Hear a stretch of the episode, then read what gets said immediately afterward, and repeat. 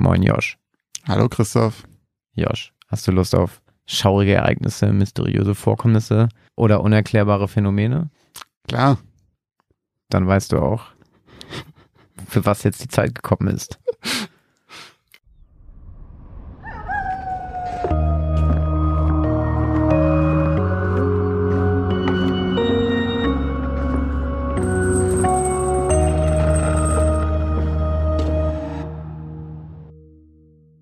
Moin und herzlich willkommen zur elften Folge von Geschichten aus dem Altbau, dem Grusel-Podcast, wie immer mit mir, Christoph Wellbruck. Und mir, Josh Kliemann. Wie ihr eben schon im Cold Opener gehört habt, präsentieren wir euch auch diese Folge wieder schaurige Ereignisse, mysteriöse Vorkommnisse und unerklärbare Phänomene. Und dann liegt es äh, wie jede Folge wieder am Ende natürlich an euch zu entscheiden, ob diese Geschichten, die wir euch erzählen, einen wahren Kern haben oder frei erfunden sind.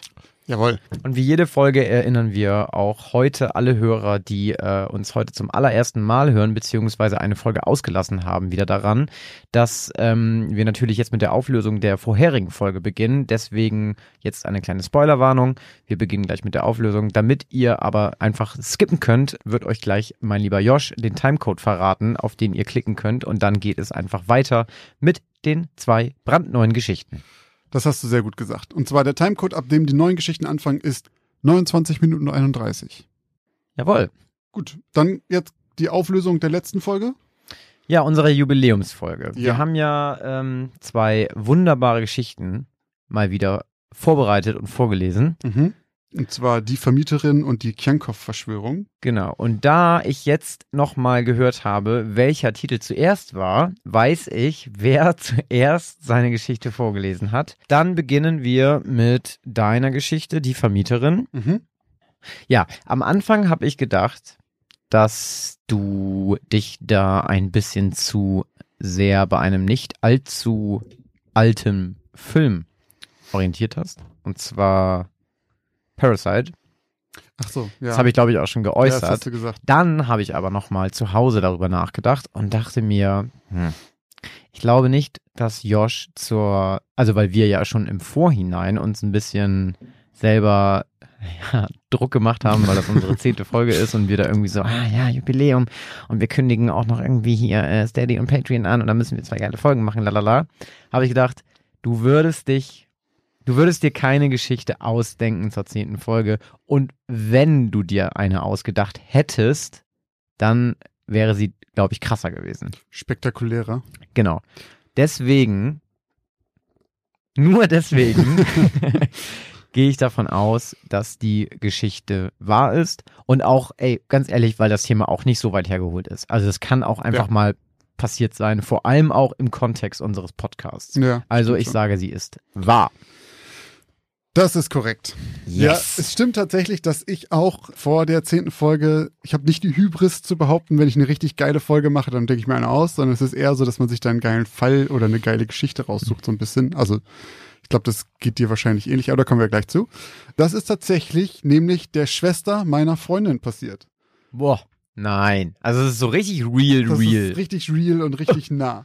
Also ich sage mal einmal ganz kurz vorher, dass ich jetzt nicht den Nachnamen, äh, nee, ich sag nur den Nachnamen der Vermieterin, weil sie ja offensichtlich noch lebt und vor allem ja offensichtlich paranoid ist. Und deswegen weiß ich nicht, ob man das jetzt unbedingt doxen muss und ihren kompletten Namen, nee, ich, ich glaube, du musst ihren Namen gar nicht sagen, oder? Namen gar also, nicht, ich kann auch gar nicht ganz Also nachher, Ich sag sage den einfach die. Vermieterin. Weiß ich nicht, kannst Ey, du ihr damit schaden? Die glaubt ja, jeder kann ihr schaden. Ich lasse es einfach. Ich lasse den Namen einfach weg. Aber es ist wirklich so passiert. Und zwar ist die Schwester meiner Freundin nach Amsterdam gezogen zum Studieren. Die war nur ein bisschen älter als die Person in meiner Geschichte.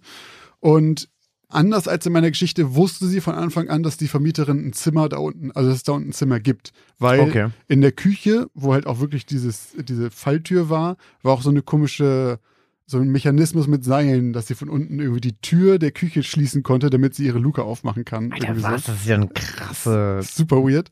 Ähm, aber den, äh, den Studenten da war nicht wirklich bewusst, dass sie da einfach wohnt. Und vor allen Dingen nicht, dass sie halt krass paranoid war. Und zwar ist die, die Geschichte von ihr ist, dass die Vermieterin mal einen Urlaub in Thailand gemacht hat. Und auf diesem Urlaub in Thailand hat sie angeblich ein Mitglied der niederländischen Königsfamilie bei pädophilen Handlungen beobachtet. mit anderen Leuten aus der Regierung oder irgendwie sowas und hat darüber dann ein Buch geschrieben und seitdem denkt sie halt, sie wird verfolgt. Was kann man erstmal so hinstellen, so wer weiß, ob das stimmt oder nicht. Und ich habe dann halt mal ein bisschen recherchiert und habe über die Wayback Machine äh, alte Blogs von ihr gefunden, die halt, weil sie hat alles einen Kram gelöscht, aber man findet noch Kram von ihr. Und da schreibt sie halt in ihrem Blog auch so Sachen, dass sie meint, dass die Regierung ganz viele Gebäude um sie herum aufkauft und dass da jetzt Agenten drin wohnen. Ein Blog-Eintrag geht darüber, dass sie sich immer beobachtet fühlt und dass sie glaubt, sie war beim Mechaniker und der hat ihr Auto manipuliert und dass sie halt einfach umgebracht werden soll. Auch eine ihrer besten Freundinnen wurde halt quasi indoktriniert von der Regierung und sowas. Also es ist richtig krass. Ich habe da, glaube ich, irgendwie, ich habe da drei, vier Stunden lang gelesen. Okay. Äh, halt Gibt, alles. Gibt's die Links? Also gibt's es noch? Es gibt da was. Äh, ist alles auf Holländisch. Ich muss es auch über, alles über Google Translate mir reinziehen und halt über diese Wayback Machine. Das ist ganz schön, das war ein bisschen umständlich.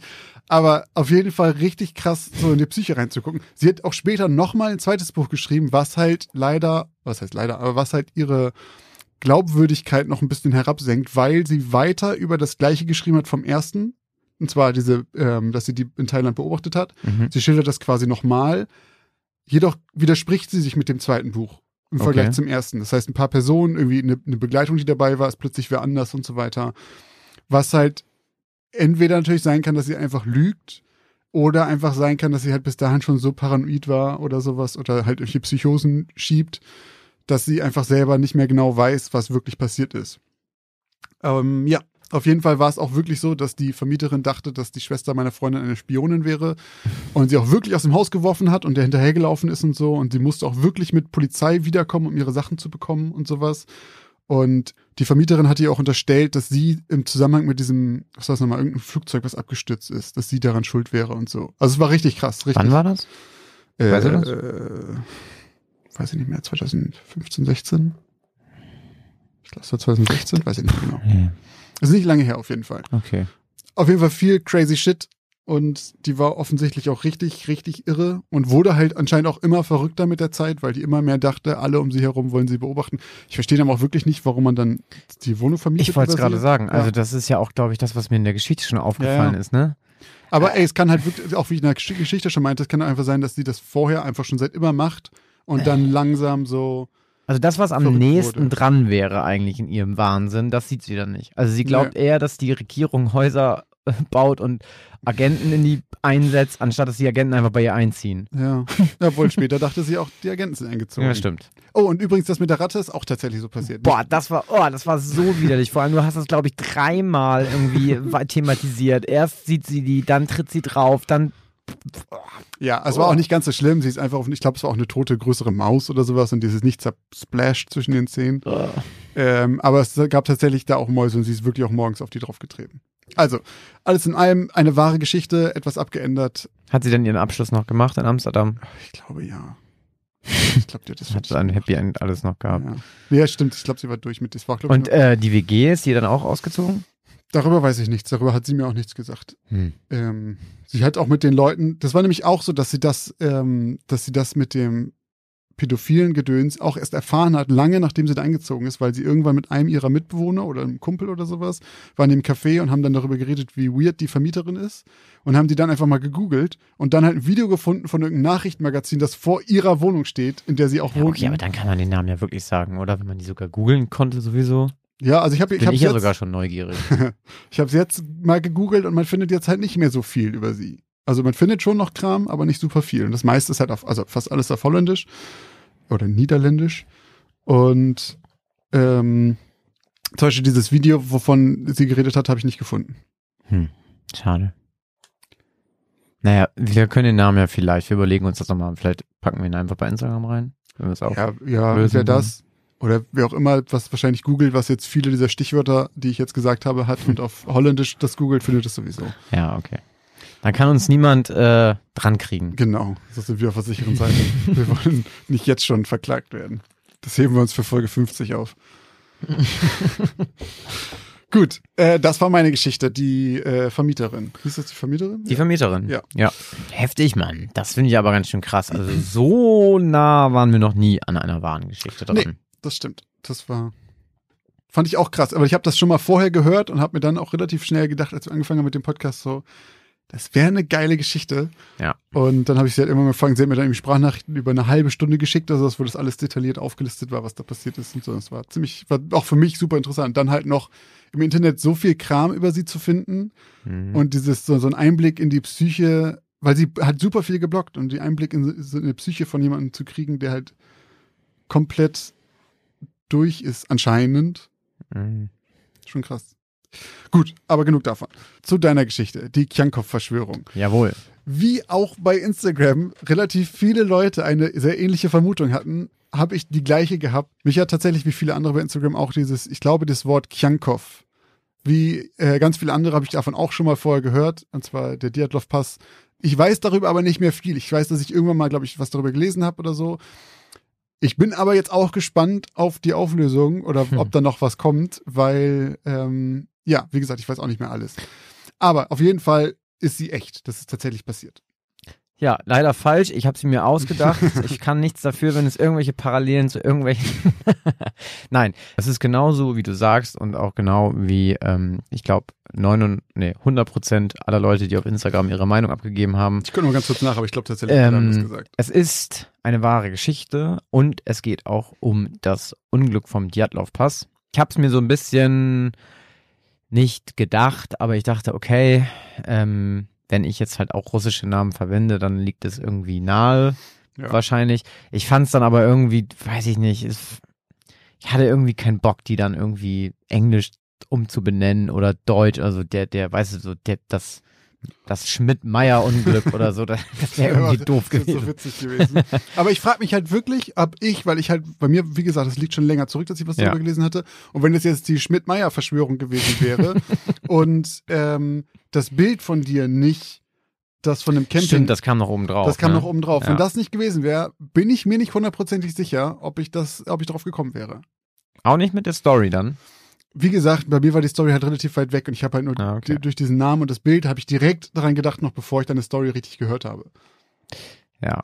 Ja, aber lass mich doch kurz erzählen. Es geht um eine Wanderung von 1959, die der Herr Igor Djatlov angeführt hat, nachdem eben auch dieser Pass benannt wurde und nachdem eben dann auch dieses Unglück halt benannt wurde auf seinem Pass. Okay, das, das, halt, das, heißt erst seit dem Unglück Diatlov-Pass. Genau, also okay. der Pass, wo das passiert ist, wurde dann nach okay. ihm benannt. Es waren in Wirklichkeit auch neun Menschen, die mhm. dort gestorben sind oder die sich aufgemacht haben, diese Wanderung äh, zu machen. Bei dir waren das weniger, glaube ich. Bei ne? mir waren es sechs, mhm. genau. Und ähm, ja, im Prinzip ist eigentlich alles so, wie ich es gesagt habe. Also die sind halt, ähm, die haben auch ein Vorratslager da aufgebaut am, am Fluss. Obwohl einer, das habe ich in meiner Geschichte nicht erwähnt, einer der Wanderer, es waren glaube ich ursprünglich zehn und einer ähm, ist ähm, bei dem ersten Stop, den sie gemacht haben, ist er krank geworden und ist dann wieder umgedreht. Oh, das hat lebt ihm das der Leben, noch? Ja, der lebt, der lebt noch, das hat ihm das Leben gerettet. Krass. Genau, und die anderen neun sind dann halt weiter. Ähm, haben auch noch eine andere Wanderergruppe getroffen, wie in meiner Geschichte ähm, und sind dann eben über diesen Pass irgendwann gekommen, auch auf 1000, ich glaube 1059 Meter sind das in Wirklichkeit gewesen. Und das war auch komisch bei den Ermittlern, weil sie sich gewundert haben, warum die auf diesem Pass noch wirklich ein Nachtlager aufgeschlagen, also ein richtiges Lager aufgeschlagen haben. Die mhm. haben ja noch Zelte und mhm. Feuer und alles gemacht, obwohl sie eben also diese Strecke über den Pass sind irgendwie nur drei Kilometer und die waren halt so 1,2 Kilometer ungefähr, waren die schon auf dem Pass. Das fand ich auch, das war in deiner Geschichte nämlich so, dass ich dachte, die Zahl ist nicht echt. Ja, doch. Weil es so nah war, dass ja. ich dachte so, das kann nicht, die, die in Wirklichkeit müssen das, keine Ahnung, fünf Kilometer gewesen sein. Das, nee, das denke, waren, so, waren drei Kilometer und es war ja auch irgendwie mittags oder ja. so. Es war ja nicht mal so, dass ja, sie jetzt nachts irgendwie da gesagt haben, okay, es geht nicht mehr, wir sehen nichts mehr oder so. Man weiß natürlich nicht, ob das Wetter einfach richtig schrecklich war und die einfach Klar. nicht mehr konnten und dass vielleicht auch jemand, der. Das Ding ist ja, man weiß ja wirklich nicht, was da passiert ist. Man ja. weiß nicht, aus welchen Gründen die auch angehalten haben. Die werden ihre Gründe gehabt haben. So, und was ich auch sagen kann, bis heute ist das halt nicht aufgeklärt. Man weiß nicht, woran die gestorben sind. Die haben, die, also eigentlich sind die meisten, in meiner Geschichte waren es ja alle, an, ähm, war der offizielle, äh, die offizielle Todesursache äh, Erfrierung weil die halt irgendwie Hyperämie in den Hirnhäuten festgestellt haben oder eben diese Wischnewski-Flecken. Das sind so Flecken, die man ähm, wenn man die, ich glaube, die Magenschleimhaut untersucht, Okay. dann sind da so kleine schwarze Flecken, die sich bilden, wenn, ja, wenn irgendwas in deinem Blut quasi, ja, dumm gesagt, jetzt gefriert, dann kriegst du diese Flecken. Und das hast du halt bei Leuten, die halt erfrieren. Okay. Genau. Und, Und- das mit den, mit den Augen war auch echt so? Ja, also das, das war auch irgendwie komisch, weil ähm, mehrere von den Toten hatten halt Verletzungen, die eigentlich sehr schwer durch Menschenhand zugeführt wurden konnten. Also die hatten so, sagen wir mal, der Schädel war so stark zertrümmert, das hätte eigentlich kein Mensch irgendwie mal über, ich hätte das übers Herz gebracht, sondern auf die Reihe gekriegt. Und dann war das Komische halt, dass eben bei einer Person die Weichteile gefehlt haben. Also halt Augen und Zunge. Zunge war in meiner Geschichte nicht, aber die Augen. Dann haben die natürlich überlegt, dass das natürlich einfach Tiere hätten sein können, Ja. die die Augen halt weggefressen haben. Keine Ahnung, Vögel oder irgendwelche anderen Raubtiere. Dann, dafür gab es aber zu wenig Beweise, weil ein Vogel oder ein Fuchs oder irgendwas, der hätte, der hätte auf jeden Fall noch Spuren an dem Körper hinterlassen. Ja, Der hätte auch- nicht einfach klar, genau. klar die Augen raus und hauen ab Genau, oder genau, was? der hätte nicht nur die Zunge gefressen, sondern wahrscheinlich auch noch die Lippen oder die Back Wangen oder Ach. irgendwas. Genau, und das war halt irgendwie ein bisschen komisch. Dann wegen diesen Verletzungen haben sie dann gedacht, dass es halt eine Lawine gewesen sein muss. Also weil diese Schneemassen, die halt einfach dann zertrümmert hätten Ja, und zerquetscht hätten. Es ließen sich aber keinerlei Spuren für einen Abgang von einer Lawine finden. Also das siehst du dann ja auch am, Müssten ja nicht auch ganz schön vergraben sein? ja, also ich meine, drei der Opfer waren ja wirklich, die wurden, die wurden nochmal zwei Wochen, nachdem der Rest schon gefunden wurde, wurden die dann nochmal gefunden. In der, eine, eine in einer Feldspalte und zwei, ich glaube, unter einer zwei Meter tiefen Schneedecke. Ja. Genau, und diese Zelte waren auch von innen aufgeschnitten. Da, was auch bis heute niemand so richtig gecheckt hat, warum, warum die aufgeschnitten waren. Die waren sich dann alle einig, dass sie halt auf jeden Fall vor irgendwas geflohen sein müssen. Aber das habe ich auch schon gefragt. In welchem Szenario ist es denn schneller, ein Messer zu nehmen, die Seite aufzuschneiden und rauszugehen, statt irgendwie diesen normalen Eingang zu benutzen? Also außer das Vieh ist vorm Eingang. Ja, immer jetzt, meistens muss ja zwei Reißverschlüsse öffnen. Einmal den Mückenschutz und einmal den. Ja gut, aber in welcher Welt lebst du, dass dein Messer so griffbereit ist? Ja, okay. Ja, wenn du Wanderer ja, bist okay, oder kann, schon sein. kann schon sein. Ja, Ich fand auf jeden Fall, das war auch sowas, wo ich dachte, ähm, ja, ist einfach, also man malt sich ja automatisch so, ein- so, ein- Kopfkino aus, so ein, so ein Szenario. Und das ist einfach alles so, da fehlt immer so ein Puzzleteil, wo du denkst, okay, aber warum? Ja. Wa- Warum sollte man das tun? Ja, es waren sieben Männer und zwei Frauen. Genau, die hatten 350 Kilometer vor sich. Das war auch eine lange Wanderung. Also die war auch lange angelegt. Und die sind dann auch, also dieser Berg, den die da hoch sind, das ist, äh, der heißt Cholar Siachil. Ich spreche vielleicht spreche ich auch Ja. falsch aus, wahrscheinlich sogar. Ähm, der hat aber auch so einen Ruf, also der soll sehr verwunschen sein. Okay. ein verwunschener Berg mitten im Uralgebirge. Dann kommen halt noch ganz viele komische Sachen hinzu. Also zum Beispiel hatten fast alle Toten, waren sehr braun gebrannt und hatten graues Haar. Graues Haar. Ja, also, Alle? Nee, nicht alle, aber ein paar. Dann hat man ja auch an äh, in, in Also, Hm? Sorry, aber Ja. braun, ich meine, wenn du im Schnee unterwegs bist, dann wird man ganz schön schnell. Du braun. wirst schnell braun, ja. Ja, das sag ich mal, sie waren so auffällig braun, dass die Ermittler, die da Okay. wahrscheinlich, wenn du da jetzt nach zwei Sekunden nachdenken drauf kommst, sind die da auch drauf gekommen. Ja, okay. Ähm, so, die fanden das schon komisch. Und dann hat man ja in meiner Geschichte waren es ja zwei Personen, die dieses Strontium 90. Ja. Äh, also die waren halt, die hatten radioaktives Material an den Klamotten. In Wirklichkeit haben es bei drei Leuten gefunden, wo auch niemand weiß, warum und wieso die radioaktiv äh, verseuchte Strahlen oder radioaktiv verseuchte Klamotten haben. So, und dann ging halt natürlich irgendwie, ging, ging es los, dass die Leute sich ihre Theorien gemacht haben. Weil ähm, dieses graue Haar und die braune Haut eben durch beispielsweise radioaktive Blitze und äh, ja, kleine Explosionen, wenn es halt hell ist. Ach so, ja. So, dass es daher kommen kann. Ja. So, und dann waren die Leute irgendwann bei, ähm, bei UFOs, weil die Suchtrupps, die durch das Ural gegangen sind, haben, also unabhängig voneinander, haben mehrere erzählt, dass sie bei der Suche leuchtende Körper am Himmel entdeckt haben. So. Gibt es ja Polarlichter? Nee, nee, eigentlich nicht. Also die waren so grell orange leuchtend. Also und haben sich bewegt. Okay. So, das haben halt ganz viele Leute gesagt, also diverse Trupps, die unabhängig voneinander halt gesucht haben, Ja. haben die am Himmel gesehen. Und ähm, dann haben ein paar Leute gemeint, dass ähm, es vielleicht ein Yeti gewesen sein könnte, der eben verantwortlich war für diese Verletzungen, mhm. für, die kein, für die kein Mensch imstande gewesen sein konnte, verübt zu haben. Ja. Ähm, genau, ich habe mich aber Oh, hast du eine ähm, eigene oder was? Ja, ich habe mich auf eine Theorie ähm, in meiner, also ich habe die Geschichte nach einer Theorie geschrieben, die, sage ich mal, heute als die wahrscheinlichste Theorie gilt. Jetzt bin ich mal gespannt. Und ähm, da, ja, die, die, wo die meisten Leute glauben, okay, das könnte sich tatsächlich dort abgespielt haben. Und zwar hat ein Mann, der sich unter dem Pseudonym, also er nennt sich Alexei Rakitin der hat ein Buch geschrieben. Und in diesem Buch geht es eben um, ich glaube, das, wie hieß es? Die Toten vom Djatlov-Pass. So heißt das Buch.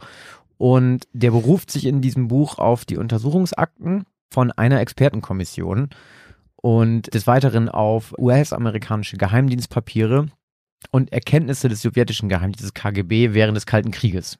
Okay. Ja, und jetzt wird es ein bisschen äh, Jetzt wird es ein bisschen abgefahren. Jetzt muss man auch ganz gut zuhören, weil es wird jetzt mit den Geheimagenten ein bisschen ähm, verwirrend. Und zwar geht man davon aus, dass im Ural ein geheimes Atomlager existiert hat von den Russen. Eine geheime Atomstadt sozusagen, in der waffenfähiges Plutonium hergestellt wurde, beziehungsweise Uran abgebaut wurde, um Atombomben zu bauen. Mhm. Das ist wohl auch so gewesen, inoffiziell. Also das hat wohl existiert und es geht halt weiter, dass die Amerikaner davon auch erfahren haben, dass es das wo gibt und dass die Russen da illegal heimlich Plutonium, waffenfähiges Plutonium herstellen. Um Welches Jahr war das? 1909, also 1959 ist, ist, der, ähm, Vorfall gewesen. ist der Vorfall gewesen, okay. genau also diese Geheimdienstpapiere, die beziehen sich auf die sich Rakitin beruft, die beziehen sich halt auf, die Kalten, auf den Kalten Krieg, ne? Okay. Genau. So, und man geht davon aus, dass der KGB in dieser Gruppe der neuen Wanderer drei Agenten platziert hat, die sich als Wanderer ausgegeben haben und mit den anderen sechs Leuten ganz normal eben diese Wanderung gemacht haben. Und die drei haben vom KGB mit Strontium 90 versehene oder verseuchte Klamotten bekommen. Vom KGB. Ja, die okay. wussten auch, also die Agenten wussten auch, dass sie diese Klamotten dabei haben. Okay. Ja, und jetzt geht man davon aus, dass diese Agenten, und jetzt wird es ein bisschen kompliziert, ich weiß nicht, wie ich es besser erklären soll, aber ich versuche es mal so zu erklären, wie ich es bisher immer versucht habe. So, also wir wissen ja, was ein Geheimagent ist. Ein Geheimagent ist ein Agent, der für einen Geheimdienst arbeitet und, keine Ahnung, spioniert, was andere Länder, andere Geheimdienste so tun. Soweit so klar. Ein Doppelagent ist ein Geheimagent, der für, sagen wir, wir, wir bleiben jetzt einfach mal nur bei CIA und KGB. Das ist am einfachsten. Das sind zwei Geheimdienste. Einmal russisch, einmal amerikanisch. Und ein Doppelagent des KGBs wäre quasi ein Agent des KGBs, der überläuft und dann für die Amerikaner arbeitet, weiterhin sich aber als KGB-Agent ausgibt. Also quasi für die Amerikaner im eigenen Geheimdienst spioniert, mhm. offiziell aber weiterhin für den KGB arbeitet. Ja. Und auch so tut, als würde er das tun. Ja. So. Jetzt, ich nenne, jetzt legen wir nochmal eine Schippe drauf und ich nenne das jetzt einfach mal ein doppelter Doppelagent. Triple-Agent. Ein Triple-Agent. Ja, genau. Ein, ein Triple-Agent. Ähm, und zwar ein Triple-Agent beziehungsweise ein doppelter Doppelagent ist ein Agent eines Geheimdienstes, der im Auftrag des Geheimdienstes sich als Doppelagent ausgibt. Ja. Der weiterhin aber als Agent arbeitet. Also, ja, also eigentlich, versuch, er, er arbeitet wie normal, aber die anderen denken, dass sie ihn als Doppelagent in der Tasche haben. Genau. Genau, also er tut alles dafür, dass man, dass der andere Geheimdienst glaubt, dass er ein Doppelagent ist. Aber in Wirklichkeit. Eigentlich will der eigene Geheimdienst aber genau das bezwecken. Genau. Okay. So, genau. Und diese drei Leute, die der KGB eben in diese Djatlov-Gruppe ähm, integriert hat, sind Triple-Agenten beziehungsweise doppelte Doppelagenten. Und die Aufgabe von denen war es, ähm, die Kleidung, die radioaktiv verseucht war, mit Strontium 90 auf dieser Wanderung ähm, amerikanischen CIA-Agenten, die ebenfalls getarnt als Wanderer durch diese, durch diese Wanderung oder durch dieses Gebiet da laufen, die sollten die, ihnen diese Klamotten geben. Im, also die Amerikaner, der CIA hat sozusagen gewusst, dass drei Leute in dieser Diatlov-Gruppe Geheimagenten waren. Ja. Und wollten einen eigenen Agenten damit. Genau, und die eigenen Agenten sollten sich mit denen treffen und die sollten diese Klamotten übergeben. Okay. So, und der Plan der Russen war es, jetzt kommt es nämlich zu diesem Strontium 90. Strontium 90 ist zwar ein radioaktives oder ein radioaktiv verseuchtes oder verstrahltes chemisches Element, man kann damit aber keine Waffen bauen. Also das Okay. ist immer, das ist quasi ähm, ja. nicht notwendig, um irgendwie oder nicht möglich, damit Nicht irgendwelche waffenfähig Waffen, waffenfähig, genau. Okay. Man kann damit keine Bomben bauen. Und die Russen wollten damit von ihrem Atomlager ablenken und den Amerikanern quasi sagen, ja, wir bauen da was ab. Wir bauen Ah, da aber nur Strontium waffenfähig. 90 ab. Also könnt ihr euch alle mal wieder Ah. entspannen. So, und die, und das sollte übergeben werden. So, und das ist übrigens in meiner Geschichte sind diese drei CIA-Agenten, die drei Amerikaner, Ja. die ähm, Okay. Kiankov und Natascha finden wir, als sie die Grube ausgraben für die, ähm, fürs Vorratslager. Und da reden wir, meine ich ja auch schon, dass die ein bisschen schlecht drauf waren und so. Okay. Genau. So, und diese Übergabe ist aber schiefgegangen. Aus welchen Gründen auch immer. Man weiß das nicht, man weiß ja sowieso nicht, was. Also alles, was ich jetzt sage, ist auch Theorie, ne? Es ist nicht belegt oder so. Aber man geht halt weiterhin davon aus, dass diese, ähm, diese Übergabe halt fehlgeschlagen ist. So, und dann weiterhin geht man davon aus, dass die CIA-Agenten halt dann wohl gepeilt haben, dass die drei eben doppelte. Doppelagenten sind oder Trippelagenten sind. Ja. Und die sind der Gruppe dann heimlich gefolgt. So, und jetzt glaubt man, dass die verantwortlich für den Tod dieser neun Leute sind. Weil zum einen glaubt man, dass sie die radioaktiv mit anderen radioaktiven Mitteln tatsächlich auch getötet haben, dass Mhm. sie deswegen graues Haar haben, dass sie deswegen braun sind und dass das der Grund ist, warum die Leichen eigentlich alle so gut wie keine Klamotten anhatten. Und zwar, dass die mit Waffengewalt gezwungen wurden, sich auszuziehen, damit sie so, damit erfrieren. Sterben. Und damit sie nicht quasi an Kugeln sterben, die Okay. sie ihnen in den Kopf schießen. ja. Ähm, genau, und deswegen geht man dann davon aus, dass welche geflüchtet sind, dass die deshalb so weit weg sind von den Leichen der anderen, die noch relativ weit im Camp oder dicht im Camp waren, dass deshalb auch Leute mitbekommen haben, dass die da irgendwie auf Russisch sich irgendwie unterhalten und da drohen, dass deswegen Leute das Zelt aufgeschnitten haben, Ja. um wegzurennen. ja. Okay. Ja, und eine Sache eben, die das Ganze halt dann noch zusätzlich unterstützt hat, ist auch eben der Fakt, dass halt ganz viele hohe Tiere des KGBs drei Wochen nach Abschluss eben dieser ganzen Ja. Ermittlungen ihren Posten geräumt haben und gegangen worden sind, beziehungsweise Ja. zurückgetreten sind. Und das ist noch nicht ein einziges Mal in Russland passiert. Deswegen glaubt man, dass das die Lösung auf die Frage des Unglücks vom Diatlov-Pass ist. Ist ja eine nette Theorie. Aber weißt du, was ein Quadrupelagent ist, Christoph? Oh Gott. okay, das kann man jetzt immer weiterspinnen, ne? Ja. Octiliupelagent. Ja. Okay, heftig. Ja, das ist jetzt die nächste Serie nach, nach Tschernobyl. Kommt Oh, jetzt demnächst bei Serie. HBO. Ganz kurz, Serie, vier Folgen. Pass. Oh, das wäre mega geil. Das wäre echt geil. Also HBO, wenn ihr, Wenn ihr unseren. Podcast hört, wenn ihr, äh, wir So, würden uns wir gehen einfach mal davon aus, dass ihr uns hört, weil, warum auch nicht? Könnt ihr abkaufen, die Idee. Inklusive Quadrupelagenten. Pitch. also meldet euch unter Geschichten aus dem Altbau at outlook.de. genau. Okay, abgefahren. Okay, das war äh, lange Erklärung, aber Das war, ja, ich hoffe, das ist jetzt nicht länger als die Folge, ne? So, Doch. übrigens hat man den Berg auch, äh, hier, ich habe auch die Besetzung hier, Scholatsjatschel nennt man auch den Berg des Todes. Also, das, subtil. ja, ne? Ja, ein komplexes Thema muss auch komplex erklärt werden. Ja, das stimmt. Falls ihr noch irgendwelche Rückfragen habt zu Quadrupelagenten, Tripelagenten, Doppelagenten oder Agenten, lasst es uns wissen. Aber genug davon, denn ähm, die Leute werden sich wahrscheinlich jetzt auch wundern, die geskippt haben, wenn du gleich irgendwie sagst, der Timecode ist bei Minute, sie, keine Ahnung, 37 oder so. Dann geht's los. Jetzt machen wir eine kurze Werbeunterbrechung. Was glaubt ihr, gebt ihr eigentlich so für Essen im Monat aus? Oder für Klamotten? Oder um nebenan in dem kleinen süßen Café einen Cappuccino zu trinken? Was auch immer ihr gerade vermutet, vielleicht liegt ihr mit diesen Vermutungen ganz schön daneben. Wenn ihr das mal überprüfen wollt, dann kann euch die App Finanzguru dabei helfen, denn dort könnt ihr Budgets einstellen für verschiedene Sachen, die ihr braucht, zum Beispiel fürs Einkaufen, für Essen oder was auch immer ihr sonst äh, budgetieren wollt und dann mal so einen kleinen Self-Check machen, ob ihr denn wirklich da liegt, wo ihr glaubt, dass ihr liegt oder doch merkt, oh, ich gebe vielleicht ganz schön viel Geld für Cappuccini aus. Und in diesem Fall kann euch Finanzguru sehr dabei helfen, einen Überblick über eure Finanzen zu bekommen und diesen Überblick auch zu behalten. Das Beste daran ist, das Ganze ist vollkommen kostenlos.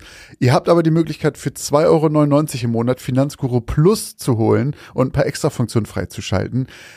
Um dieses Geld aber auch noch zu sparen, um zumindest zu gucken vorher, braucht ihr das überhaupt wirklich? Ist das eine von diesen Ausgaben, die euch hilft? Dafür könnt ihr Finanzguru Plus drei Monate komplett kostenlos testen. Dafür müsst ihr einfach nur den Code Altbau benutzen. Der ist 30 Tage lang gültig und damit bekommt ihr drei Monate Finanzguru Plus vollkommen kostenlos. Ganz wichtig jedoch, das gilt nur für Neukunden. Das heißt, wenn ihr schon Kunde da seid, dann seid ihr wahrscheinlich eh glücklich damit und braucht ihn gar nicht. Die Anleitung, wie das funktioniert, könnt ihr ganz einfach hier finden bei uns in den Shownotes. Das haben wir euch wie immer hier verlinkt. Also probiert es jetzt gerne aus und guckt mal, wo ihr bei euren Budgets in Wirklichkeit liegt und ob da nicht für irgendwas viel zu viel Geld flöten geht.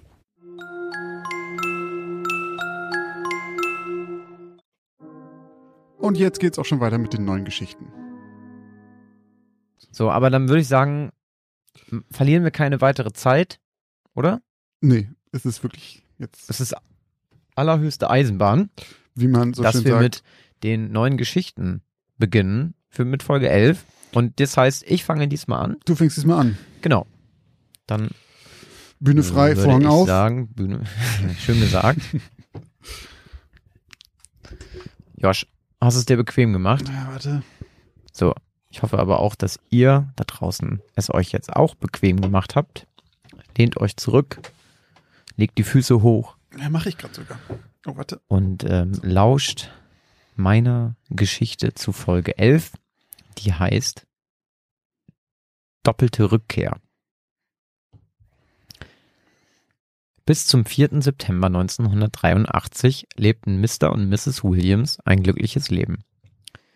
Sie wohnten in einem schönen kleinen Haus direkt an der Küste von Weymouth, hatten zwei wunderschöne Töchter im Alter von sechs und neun Jahren und führten eine glückliche Ehe. Doch am Abend des 4. Septembers passierte ein schreckliches Unglück. Auf dem Rückweg von einem Restaurantbesuch verlor Mr. Williams bei strömendem Regen die Kontrolle über seinen Pkw. Völlig ungebremst prallte der Wagen gegen einen Baum. Die beiden Töchter Chiara und Maddie wurden dabei so schwer verletzt, dass sie kurze Zeit später im Krankenhaus ihren Verletzungen erlagen. Danach brach für die Williams eine Welt zusammen. Mr. Williams zog es jeden Tag in die Kirche. Aus Trauer und Verzweiflung betete er jeden Tag dafür, dass seine Töchter doch wieder zurückkämen. Mrs. Williams hingegen igelte sich zunehmend ein, ging kaum noch vor die Tür und mied den Kontakt zu anderen Menschen. Sie konnte das geheuchelte Mitgefühl von Menschen, die sie nicht einmal kannte, nicht ertragen und hasste es, dass der Autounfall sie ständig und überall begleitete, weil er permanent das einzige Gesprächsthema war, vor und hinter ihrem Rücken. Zwei Jahre verstrichen. Zwei harte, anstrengende Jahre, an denen die an sich glückliche Ehe der Williams beinahe zerbrochen wäre. Dann geschah das Unerwartete. Mrs. Williams wurde erneut schwanger. Mit Zwillingen. Als Mr. Williams dann auch noch erfuhr, dass es sich um zwei Mädchen handelte, war er sich sicher, dass seine Gebete erhört wurden und seine Töchter im wahrsten Sinne des Wortes wiedergeboren werden würden. Im Herbst 1986 war es dann soweit und Mrs. Williams gebar zwei kerngesunde, eineigige Zwillinge. Die Namensfindung fiel den Williams nicht gerade leicht, da sie ihre favorisierten Mädchennamen eigentlich schon mal vergeben hatten. Sie entschieden sich also dafür, ihren Töchtern die Namen ihrer Großmütter zu geben. Dana und Isabel. Eine für Zwillinge eigentlich etwas unübliche Seltenheit verhalf den frisch gebackenen Eltern glücklicherweise dazu, sie gut auseinanderhalten zu können. Dana und Isabel hatten kurioserweise nicht die gleichen Muttermale. Dafür vielleicht eine kleine Background-Info. Bei Zwillingen ist es so, dass die wohl zu einem sehr hohen Prozentanteil die gleichen Muttermale haben. Oh. Also wirklich, also bei eineigigen Zwillingen, also wirklich ein Ei gleich dem anderen, daher kommt es ja. Ja, ja.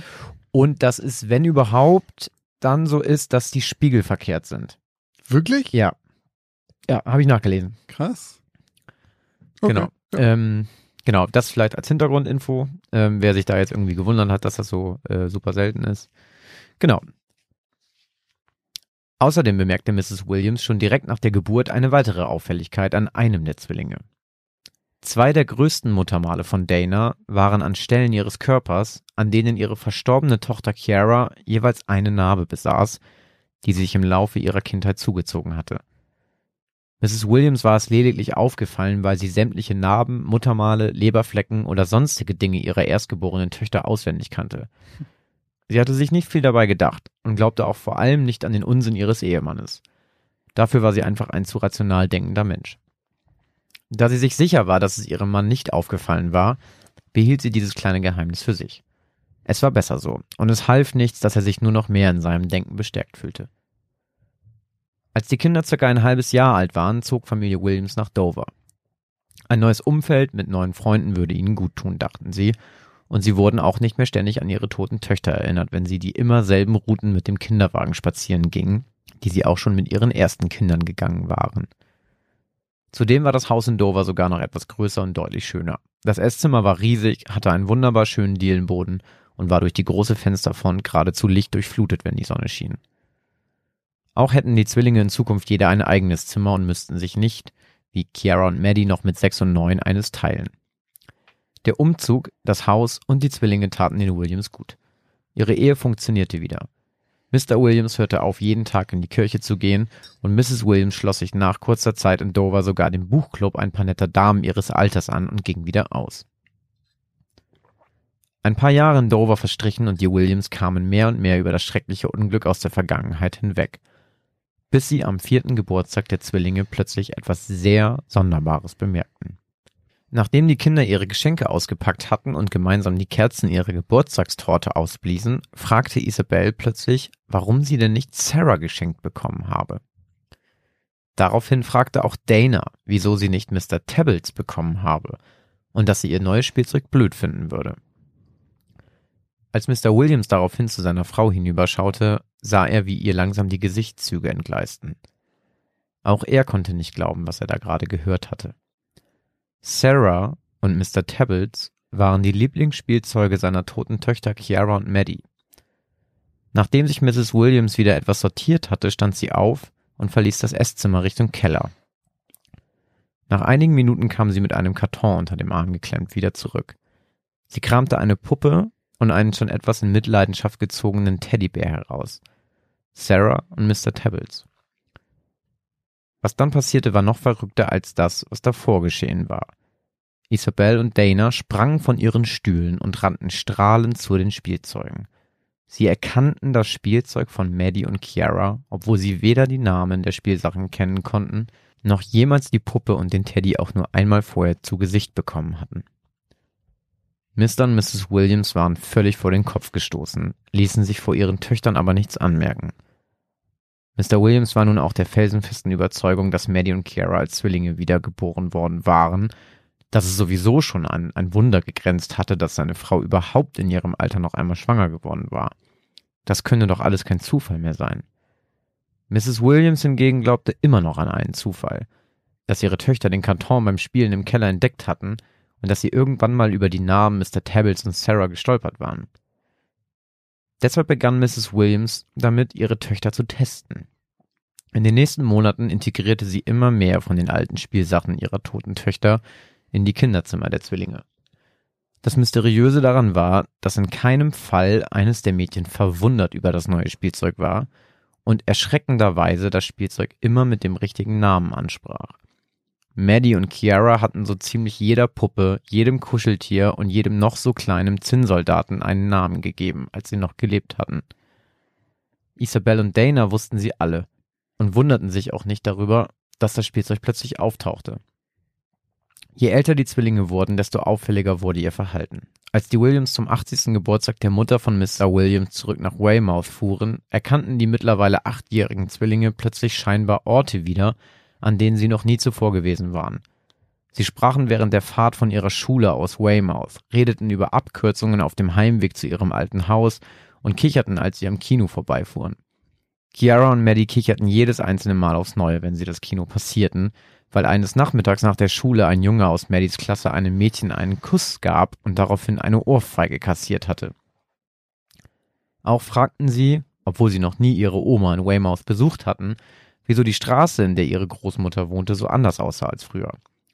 Der halbe Straßenzug war kurz nach dem schrecklichen Unglück der Williams abgerissen und durch schicke Neubauten und protzige Vorgärten ersetzt worden. Es war unglaublich, und auch für Mrs. Williams gab es langsam keinen Zweifel mehr daran, dass in den Körpern ihrer Zwillinge die Seelen ihrer verstorbenen Töchter stecken. Den Höhepunkt erreichten die unerklärlichen Vorkommnisse, als die Mädchen neun wurden. Des Öfteren ertappte Mrs. Williams ihre Töchter beim Spiel Doktor und Patient, bei dem Dana auf dem Rücken lag und ihren Kopf auf den Schoß ihrer Schwester Isabel gelegt hatte. Während sie dort lag, schaute ihr Isabel von oben in die Augen und sagte ihr anschließend, dass da, wo das Auto sie getroffen hatte, Blut aus ihrem Auge liefe. Oh Gott. Dann lachten die beiden und spielten etwas anderes. Oh Gott. Einen Monat später begannen die Mädchen dann zunehmend nervös und hysterisch zu werden, wenn sie mit ihren Eltern im Auto fuhren. Sie wurden so panisch, dass sie schon bald nicht mehr Auto fahren konnten, weil die Kinder partout nicht einsteigen wollten und vor Angst kreischten. Der Hausarzt und Psychologe der Williams, der sich auch schon um das Wohl von Maddie und Kiara gekümmert hatte, wurde auch nicht schlau aus dem Ganzen. Das erste, was ihm auffiel und ihm komisch vorkam, waren die für Zwillinge völlig unüblichen verschiedenen Muttermale. Auch bemerkte er, genau wie Mrs. Williams, dass Narben von Maddie bei Dana sehr große Muttermale waren.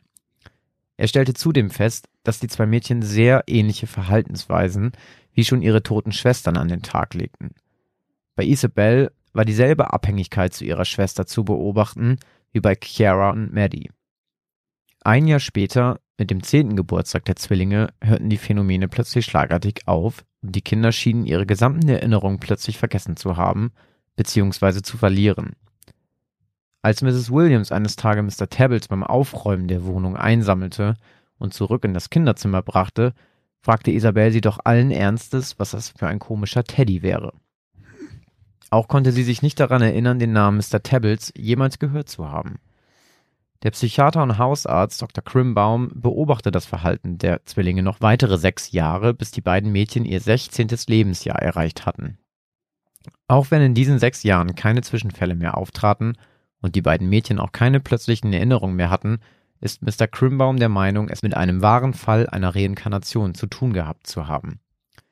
Für die Williams machte das alles keinen Unterschied. Sie waren glücklich, zwei gesunde Töchter im Teenageralter zu haben und waren sich sicher, dass zumindest ein kleiner Teil ihrer geliebten erstgeborenen Töchter in den Zwillingen weiterlebte.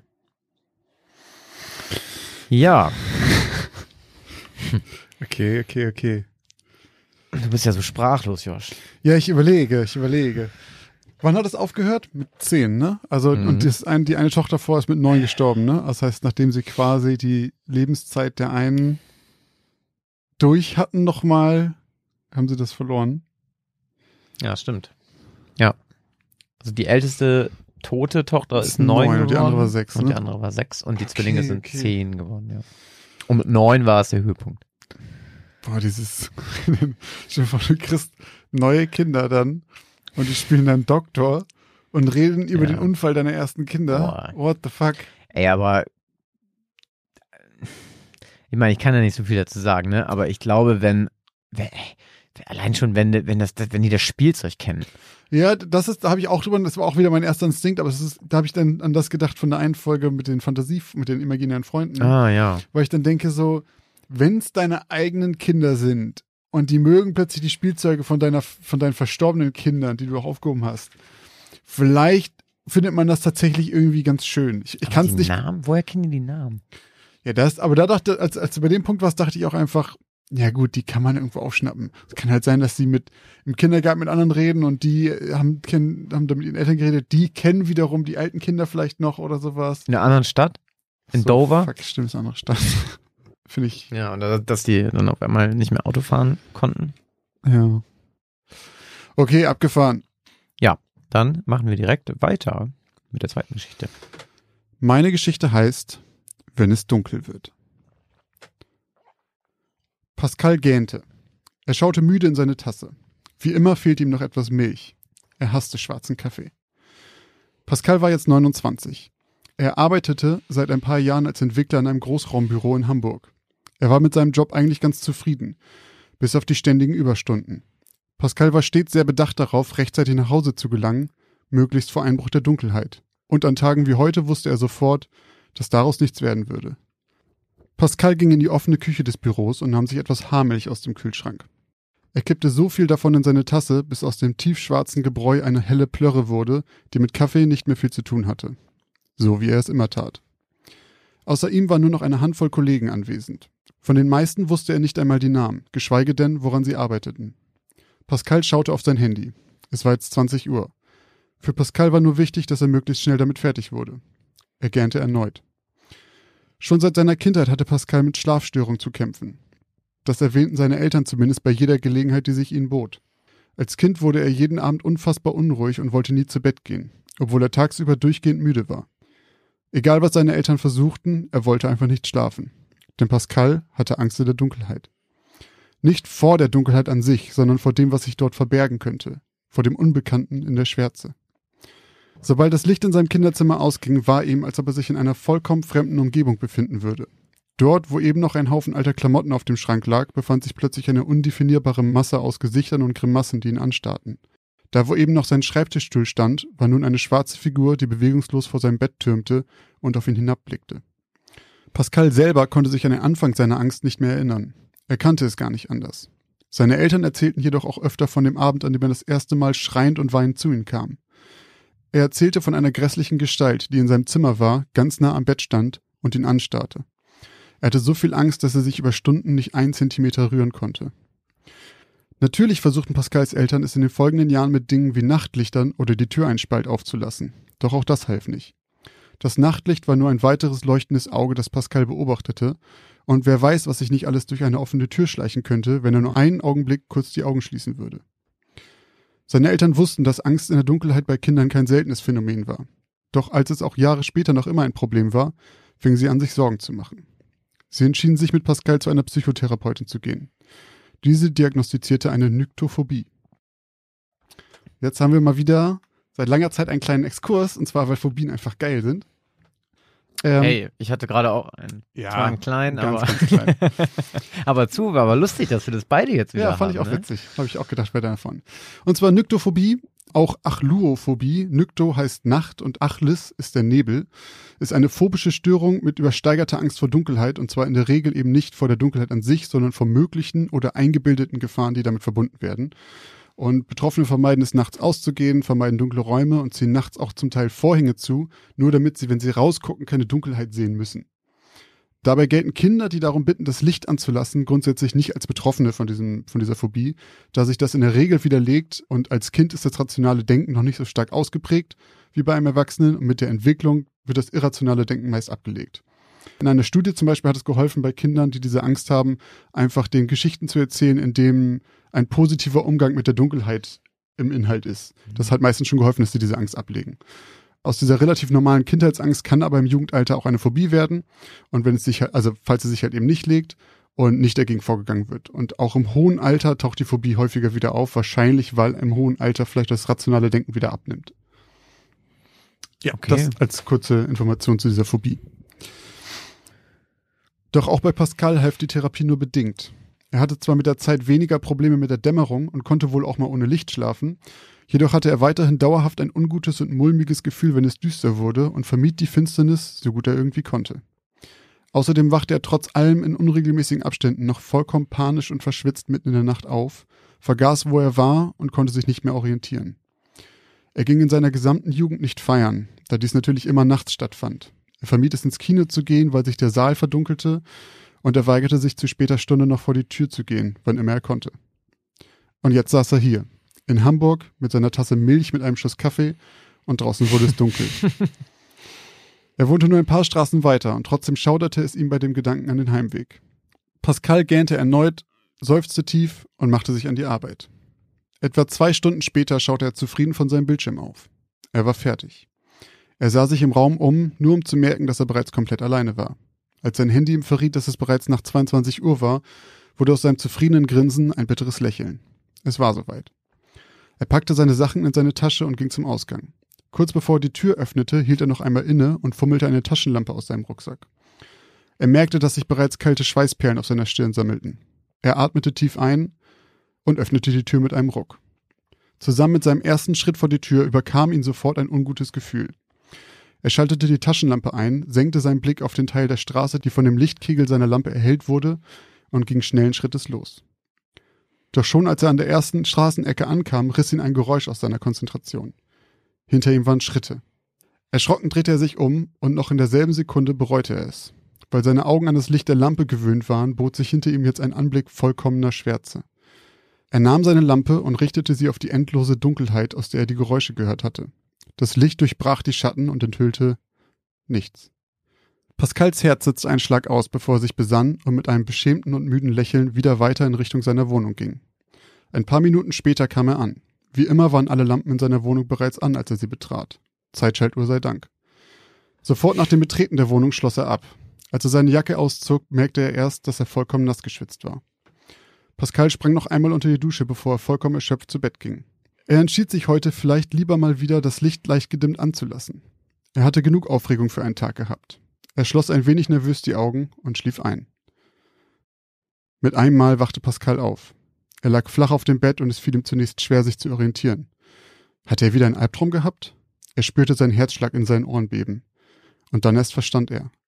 Direkt vor seinem Bett stand eine schwarze, schemenhafte Gestalt. Pascal merkte, wie ein gellender Schrei in ihm aufstieg, doch er hörte nichts. Er konnte nicht schreien. Mein Gott, er konnte sich überhaupt nicht bewegen. Er fühlte sich wie festgeklebt, wie gelähmt. Er spürte nichts außer seinen eiskalten Händen und Füßen, seinen rasenden Herzschlag und absolute Todesangst.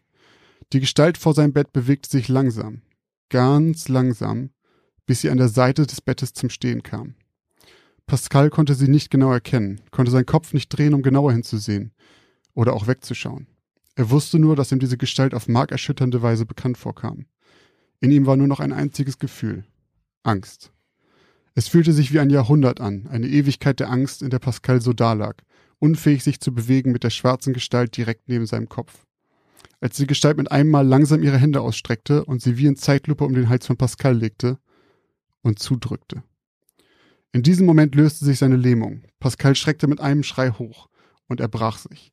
Vor Panik und Erschöpfung fiel er beinahe vom Bett. Sein Zimmer war absolut leer.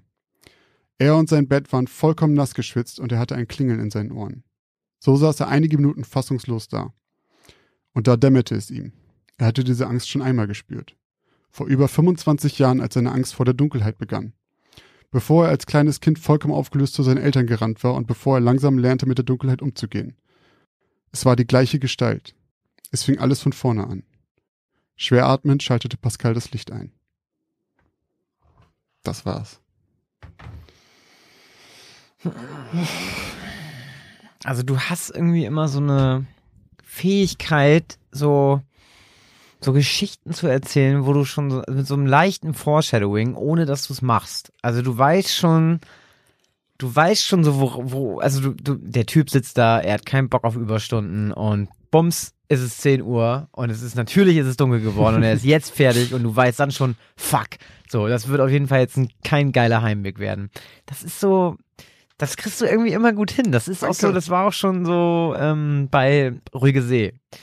Du kriegst es irgendwie immer so hin, dass das so spannende Geschichten sind, obwohl nicht so viel passiert eigentlich. Danke. Und man kann sich da dann immer so reinversetzen in diesen Typen, der so gar keinen Bock darauf hat, dass er jetzt einfach bei, bei Dunkelheit nach Hause muss und dann sitzt er da an seinem Rechner und codet da wahrscheinlich noch irgendwas zusammen und bums, ist es duster und er muss los. Ja, und fuck. Ja, und dann ist es dasselbe Vieh. Aber sag mal, mir kam es die ganze Zeit mega bekannt vor. Also mir kam dieses. Es ist in irgendeinem. Also ich sag jetzt nicht, dass diese Story mir bekannt vorkam, mhm. wobei ich einmal ganz kurz an Insidious denken musste.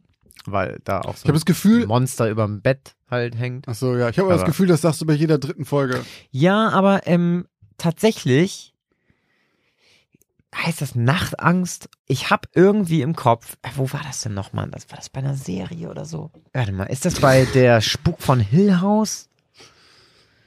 Da ist auch irgendwo so eine so eine so eine Frau, die hat auch so eine, die hat so eine Krankheit, die die ähm, hat sie einen Afroamerikaner als Freund und die pennen dann zusammen und der weiß auch, dass sie dieses Problem hat und die, die hat dann sowas ähnliches. Also die, die kriegt dann auf einmal plötzlich keine Luft mehr und starrt an die Decke und die weiß dann auch, dass sie das hat. Und man kann ihr dann irgendwie nicht, daran hat mir das total Okay. erinnert. Aber ich weiß nicht mehr, was das heißt, ob es Nachtangst heißt oder ich komme nicht mal mehr auf diesen Film.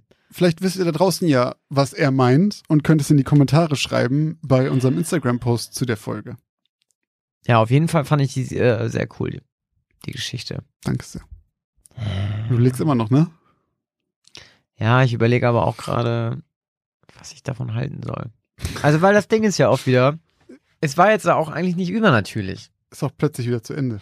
Ohne dass Ja. du eine, eine, Erklärung hast. Ja, vor allem, ich meine, da kann natürlich ein Monster stehen, was ihn verfolgt hat, bis in sein Alter. Oder er hat sich das einfach eingebildet, erneut. das das- ist korrekt. So, Das deswegen ist dieser Horror so subtil. Das Ja. kriegst du irgendwie, das machst du öf öfter, du kleines, du kleines Arschloch. ein bisschen gruselig. gruselst du mich einfach. Nee, ich fand die sehr gut, cool. Ich fand die echt stark. Da haben mich jetzt ja äh, zwei Wochen Zeit, um drüber nachzudenken. Ja. Ihr ja auch da draußen. Worüber wir uns natürlich auch den Kopf zerbrechen mussten, Oh ja, stimmt. äh, waren, um jetzt mal eine, eine perfekte Überleitung zu machen, wie mir das immer einfach so gelingt. Überleitungen sind dann immer am besten, wenn man danach noch wenn sagt, man danach wie gut noch die wie Überleitung gut sind, ne? ja. Und zwar haben wir uns den Kopf zerbrochen über äh, all eure Fragen, die ihr uns am Sonntag bei unserer kleinen Ask Us Anything Fragerunde auf Instagram äh, quasi gestellt haben. Genau, für jeden da draußen, der das jetzt nicht weiß oder dem das nicht sagt. Wir haben ja einen Instagram-Account, Geschichten aus dem Altbau. Noch eine bessere Überleitung gerade. Ja. Wäre schon wieder besser gewesen, wenn man das nicht gesagt hätte. Genau, wir haben einen Instagram-Account, Geschichten aus dem Altbau, alles zusammengeschrieben. Und dort machen wir halt, wir posten allerlei Kram immer mal zu den Folgen halt immer. Da könnte man auch die Vermutung da lassen zu den Folgen, was man glaubt, ob es echt ist oder nicht. Und da posten wir halt auch in den Stories ab und zu mal irgendwas. Und jetzt halt gerade letztens hatten wir euch die Möglichkeit gegeben, uns Fragen zu stellen. Irgendwelche Fragen, egal was. Genau, und die möchten wir heute beantworten. Ja. Und zwar, ich ähm, reiße das jetzt einfach mal an mich, Mhm. gebe die Reihenfolge vor, Okay. weil ich das Ich habe die, glaube ich, physisch aufgeschrieben habe und du hast ein iPad, deswegen. Das ist auch physisch ein iPad. Also, wir haben ein paar Fragen gestellt. Wir wollen auch heute alle beantworten. Mhm. Denn es waren so viele Fragen, dass wir sie auf jeden Fall alle beantworten können in Ja. unserer Sendezeit. Frage Nummer eins. Knüllt oder faltet ihr Toilettenpapier? Josh, was machst du? Falten. Ja. Knüllt, ist Knüllen, Knüllen nicht einfach nur verschwenderischer? Knüllen ist auch einfach irgendwie weird und widerlich. Ja. Also falten zu 100 Prozent. Ja. Da gibt's auch kein, da gibt's, also es ist eigentlich auch eine doofe Frage, weil Da es gibt es halt gibt einfach nur eine Antwort. falsche und eine richtige Antwort. So. Ganz genau. Was war das Gruseligste, was euch passiert ist? Da bin ich auf deine Antwort gespannt, sag mal. Oh, ich habe lange überlegt. Ich Ich, hab habe lange wirklich, überlegt. ich habe wirklich lange überlegt, beziehungsweise, also ich habe lange überlegt, aber mir kam direkt schon eine mögliche Antwort Mhm. in meinen Kopf. Und ähm, falls jetzt eine bestimmte Person diesen Podcast hört, äh, dann schon mal Grüße an äh, meinen guten alten Freund Marlo. Auch von mir, Grüße an Marlo. Denn ähm, dieses Erlebnis, was ich äh, bis heute als gruseligstes beschreiben würde, habe ich mit ihm zusammen erlebt. Also mit Marlo, meinem damaligen besten Freund, war ich ganz oft auf Fehmarn. Und wir sind da irgendwie, wir waren da halt immer auf so einem Campingplatz, äh, zusammen mit seinen Eltern, haben da Urlaub gemacht und wir sind dann irgendwann auf den Nachbarcampingplatz gefahren. Da war so eine Party.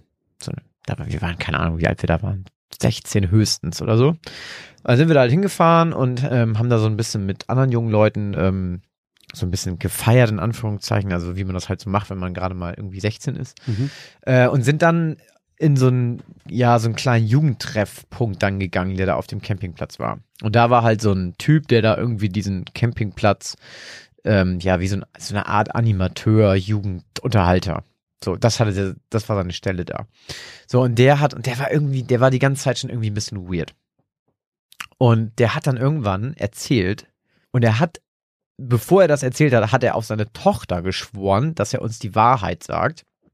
Und hat erzählt, dass er als kleiner Junge äh, einen Gnom gesehen hat. Und dass er seitdem er den gesehen hat, ne, diese Lache hat, die er hat. Und dann hat er halt, der hat dann, ich schwör's dir, der hat gelacht wie ein fucking Gnom. Also so Gelachten so, Gnom.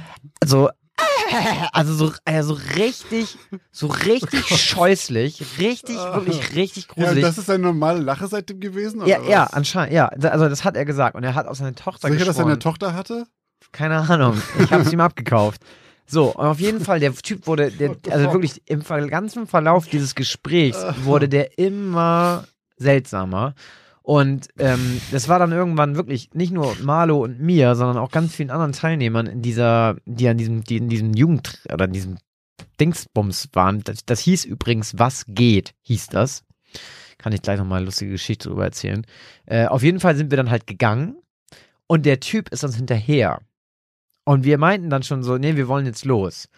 Und dann sind wir gegangen und man muss sich vorstellen, zwischen den beiden Campingplätzen, dazwischen liegt so ein, ja, so ein Walachei-Weg. Keine Ahnung, vielleicht, keine Ahnung, vielleicht allerhöchstens fünf Kilometer. Es ist jetzt nicht so mega weit, aber es ist halt so ein Weg, da ist nur, ja, also quasi direkt das Meer auf der einen Seite und auf der anderen Seite ist halt einfach nur so Wald und Wiesen. Mhm. So, mehr nicht. Und Mhm. so ein kleiner, so ein kleiner Trampelpfad. So, und Mhm. wir hatten halt Fahrräder und sind dann halt zurückgefahren. Und plötzlich kommt halt dieser Typ auf einmal mit einem Auto. Also es kommt ein Auto auf uns zugefahren mit Scheinwerfern. So irgendwie, keine Ahnung, mitten in der Nacht auf diesem Trampelpfad. Wie so, wir waren schon so, what the fuck?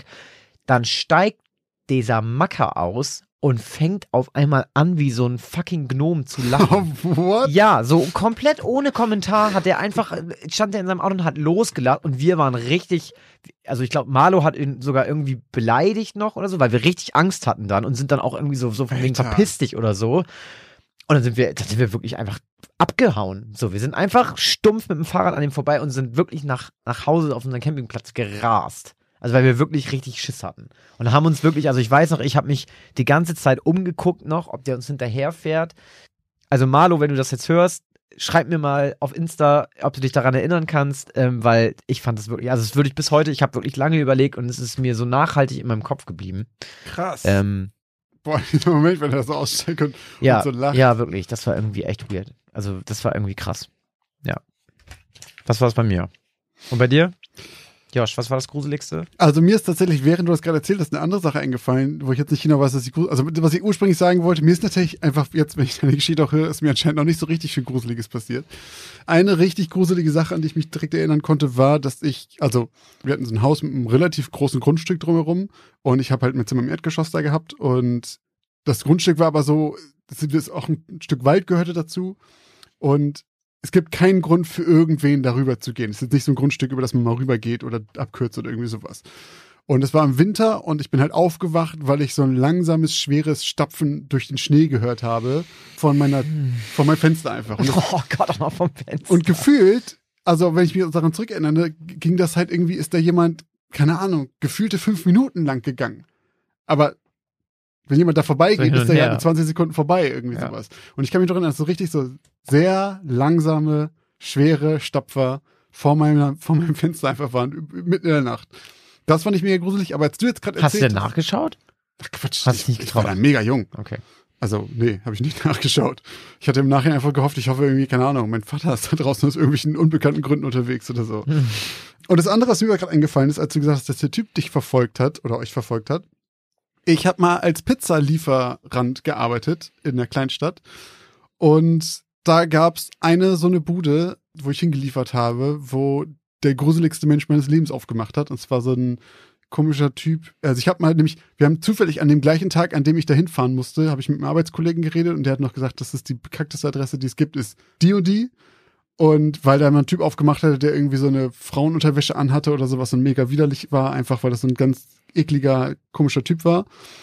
Und dann bin ich halt, habe ich einen Auftrag gehabt, bin hingefahren und dann habe ich da gemerkt, warte mal, das ist die Adresse, über die wir eben gerade geredet haben. Scheiße. Und dann macht halt so ein Typ auf, hatte keine Frauenklamotten an, aber so ein, so ein Unterhemd und nur so eine Unterhose, so eine Breaking Bad Unterhose, Mhm, weißt du? So feinere, So eine weiße, genau. schon Schlipper. Ja, ein Schlüpper, die dreckig war, Oh, also so dreckig, dreckig. Das, wir, wissen, wir wissen jetzt was. von beiden Seiten. Oh, okay. Und ich musste natürlich einfach in diese Pizza irgendwie reingehen und dachte so, ja, komm rein. Und dann komme ich rein in diese Bude, weil man gibt die einfach da so rein, legt die auf den Tisch. So war das halt einfach. Immer. gibst du mich einfach in die Hand? Ja, das ist, ich habe, das ist in so Blechen und du musst halt immer so eine Pappe Ah, mit okay. Und dann gehe ich halt rein und mir kommt so ein widerlicher Gestank entgegen. Das war die widerlichste Wohnung überhaupt. Und dann hat er mir auf so einen Tisch gezeigt und dann musste ich die halt hinpacken. Und daneben liegt so ein mit Schimmel verkrusteter Löffel irgendwie. Es war einfach, es war wirklich so, als ob du bei Texas Chainsaw Massacre reinkommst oder sowas. Mm. Also so ein richtig wieder, es war auch so ein ganz kleines Bungalow. Und dann gehe ich halt rein und leg in den Kram und wollte einfach nur, dass er bezahlt, so Geld gegeben und ich, alles klar, tschüss, so. Und er begleitet mich halt noch zur Tür und ich gehe so raus und drehe mich um und sage noch so mal Tschüss und er macht halt das Licht draußen aus und die Tür zu, steht aber vor der Tür, also draußen. Hat das Licht ausgemacht. In dem Moment ist es dunkel und er hat die Tür zugemacht und steht mit mir vor der Tür. Ich dachte so, what? Aber draußen. Draußen. Oh Gott, ich dachte gerade drin. Nein, nein, nein. Alter Schwede, ey. Oh Gott, nein. Aber er steht halt mit mir in Unterhose vor der Tür, draußen. Und ich dachte, so, okay, ey, tschüss, so, geh los zum Auto. Da muss man halt durch so ein paar Bäume durch und sowas. Geh so vorne zur Straße, steig ins Auto. Also gerade wenn ich ins Auto steigen will, pack halt die Pizzakrams ins Auto. Dreh mich noch einmal um und dann steht er zwischen diesen fucking Bäumen. Er ist weiter nach vorne gegangen, durchs Dunkel und steht zwischen den Bäumen und guckt mir hinterher. Und ich, äh, scheiß, das war richtig, richtig creepy. Krass. Krass. Okay, nächste Frage. ja, nächste Frage. Äh, welchen Horrorfilm habt ihr zuletzt gesehen und wie fandet ihr ihn? Josh. Ich habe schon länger nicht keinen mehr geguckt. Ich glaube, der letzte ist tatsächlich Midsommer gewesen. Den habe ich nochmal geguckt. Also nochmal, den habe ich nachgeguckt quasi.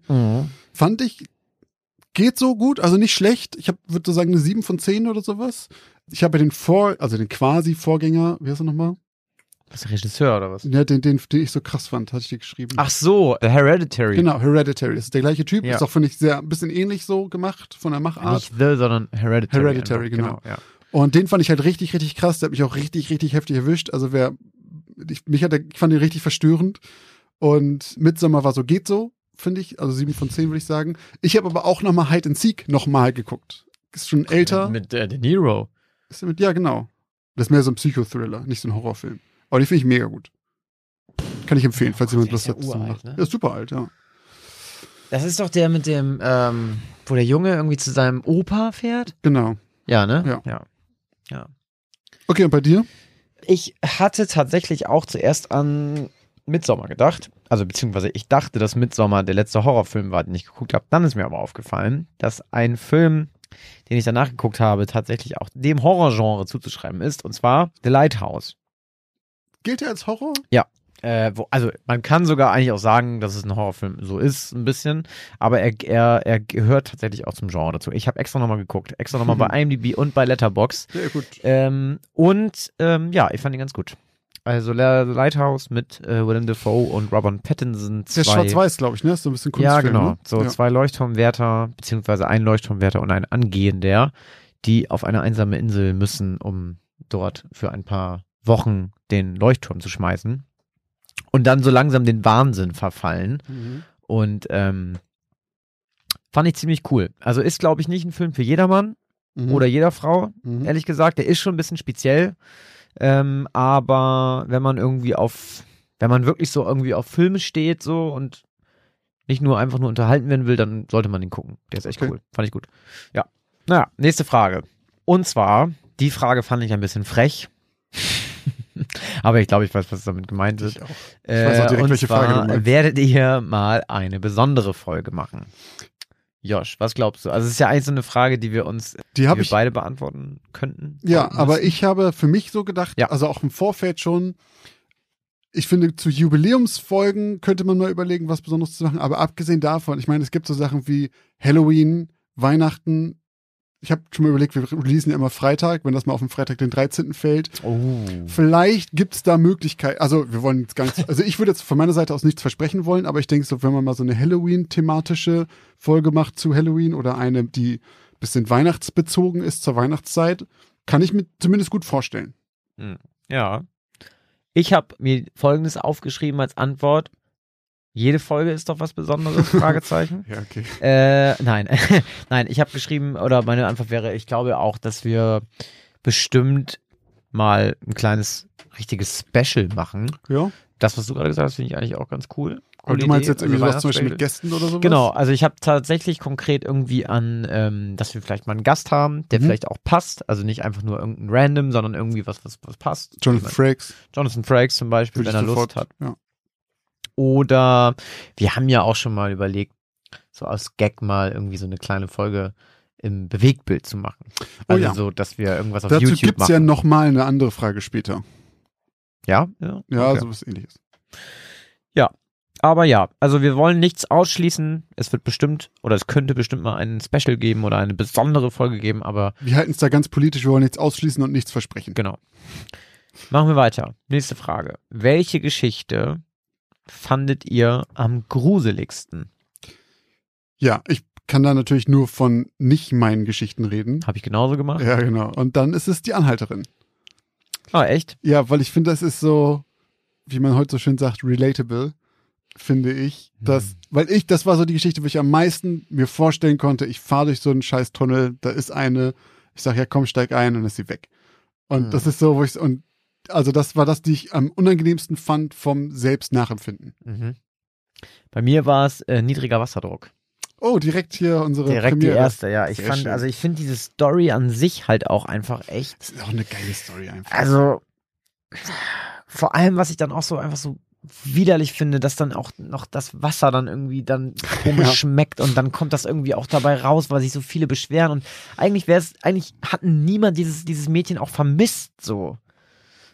Weißt du, die wurde ja, Ja. einfach nur gefunden, weil das Wasser irgendwie widerlich geschmeckt hat. Ja. So, niemand hat die gesucht. Also es oh, ganz, ganz weird. Und wa was die Beweggründe bei ihr waren, weiß man nicht. Und, oh, Nee, das ist auch was, das ist auch, ich finde, das sind auch mal so krasse Sachen, wo du weißt, das wird niemals aufgeklärt werden. Ja.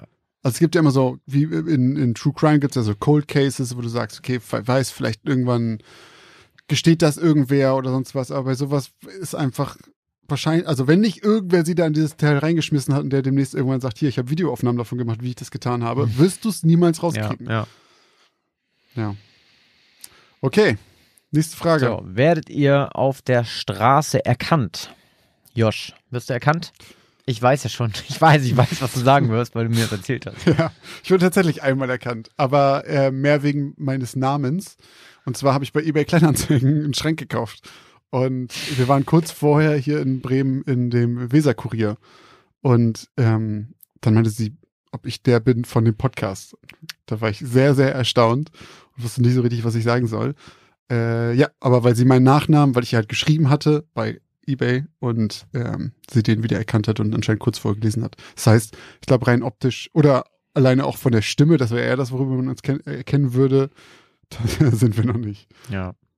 Ja, mir ging's, ähm, ich wurde einmal tatsächlich auch erkannt, beim Bäcker morgens und aber auch wegen dem Weserkurier. Ja. Aber bei mir hat man, also der Bäcker weiß nicht, wie ich heiße, beziehungsweise der Verkäufer im Laden, der hat mich dann irgendwie eben wirklich erkannt. An deinem markanten Gesicht erkannt. meines wunderschönen ähm, Äußeren, Schopfes. was ähm, sehr schön auf diesem Artikel abgebildet wurde im Weserkurier. Mhm. Ja. Ja, aber wie du auch schon sagst, ist es, glaube ich, schwierig, als Podcaster erkannt zu werden, wenn Ja. man ähm, nicht über rote Teppiche schlendert, sondern nur hier im Altbau. Wir chillt. sind halt einfach nur wir. Genau, und dann müsste man irgendwie uns eher an den äh, Stimmen erkennen oder wie in deinem Fall eben an deinem Namen. Ja. Das ist das Einfachste. Ja, aber ähm, ja. Aber Ja, nicht in der es Regel. ist mal passiert. Es ist mal passiert, Ja. genau. Nächste Frage. Wovor habt ihr am meisten Angst? Fang du bitte an. Also ich klammer jetzt mal Sachen aus wie, ähm, wo, sag mal, Sachen, Ermordet zu werden. na, so Sachen, vor denen wahrscheinlich jeder Angst hat, irgendwie, keine Ahnung, äh, die eigenen Lieben zu verlieren. So, Oh so spontan. Ja, okay. So, ne, also jetzt irgendwie keine Ahnung, dass irgendwer morgen irgendwas Schreckliches Ja, passiert. ja, Davor okay. hat bestimmt irgendwie jeder Angst. Ja. Das habe ich jetzt mal ausgeklammert. Ich habe ähm, vor Hoch- und Tiefsee. Oh, ja, hatten wir schon mal gesprochen, ne? Genau. Und Ja. ich habe echt mir so ein bisschen den Kopf darüber zerbrochen, wovor ich Angst habe. Und dann, das war dann irgendwie so das, wo ich wirklich, ja, so für mich das gestehen musste, dass es so ist, so, ey, ich gehe auch gerne im Ozean schwimmen, aber halt echt nur so, dass Mhm. ich da so den Grund noch sehe und das Ufer vor allem. Und ey, ohne Scheiß, wenn ich mit Freunden jetzt irgendwie, keine Ahnung, wir mieten uns ein Segelboot oder so, ne? Oder ein Motorboot oder so und wir fahren irgendwie raus Mhm. und wir springen da ins Wasser. Ich schwöre dir, ich bin da zwei Minuten drin und dann hau ich wieder ab und ich springe da nur rein aus Prinzip, damit ich einmal drin war, aber ich fühle mich da einfach fucking unwohl. Wirklich. Kann Und, und wenn ich tauchen würde da und ich würde dieses, diesen, diesen ähm, wie nennt man das, Kiel sehen vom Boot, also Ja. diesem, den Untergrund, ne? Und die Schraube und ich würde runtergucken und da wäre nur Schwärze. Das macht mich richtig unwohl. Also Ja. fühle ich mich übelst unwohl und ja, davor, das ist so eine Angst quasi, glaube ich, in mir. Kann man so beschreiben als Angst, oder? Ja, super klar. Ja. Ja. Kann ich ganz gut nachvollziehen. Meine Antwort wäre eigentlich gewesen, oder ist auch, weil ich überlegt habe, wo ich so, ich überlege, wovor hätte ich jetzt Angst, das war auch abends, als ich das gelesen habe. Und ich habe schon immer irgendwie das gehabt, dass wenn ich irgendwie aus dem Fenster gucken würde und es ist draußen dunkel und plötzlich ist dein Gesicht, weil irgendwer da reinguckt, steht direkt davor und guckt so rein. Hm. Ich habe so eine ganz komische Angst, wenn ich nachts aus dem Fenster gucke, dass da irgendwer zurückguckt von direkt vorm Fenster. Hm. Weil ich das so unangenehm finde. Also das ist, glaube ich, mein Ding. So, also, als du das jetzt aber gerade gesagt hast, was das, was das anderes wäre, wäre mit diesem, also ich habe kein so großes Problem mit einem riesigen Ozean, außer es ist dunkel. Weil ich stell dir vor, dieses, Ah, Das hast du, das hast ich du ähm, bei, als du in, in, in Kiel oder so schwimmen Ja, warst? genau. Ja, stimmt. Warte und wenn ich jetzt das überlege, ich glaube, das Allergruseligste, was ich mir überhaupt vorstellen könnte, wäre quasi so ein Weltmeer, dass du bis zum Horizont nichts siehst, kein Schiff in der Nähe, du bist mitten in der Mitte, ganz alleine, paddelst da so, es ist stockduster, du siehst Ja, come on, aber das ist auch einfach der sichere Tod. Ja, ich so, weiß, also- aber das ist für mich, so stelle ich, das muss das Allerschlimmste Ja. auf der Welt sein. Ja. Okay, nächste Frage. Nächste Frage. Was würdet ihr tun, wenn ihr Geister wärt? Fand ich auch. Da habe ich, also, da ist so ein bisschen die Frage, was heißt denn Geist sein? Wenn es einfach nur heißt, ich bin jetzt quasi ich, nur unsichtbar und kann nichts anfassen, dann würde ich halt sagen, okay, ey, dann fliege ich durch die Gegend, weil Fliegen, glaube ich, mega geil ist. Ich würde so in Gegenden hingehen, wo man nicht hin kann. Also ich würde mir Area 51 mal genauer angucken und sowas.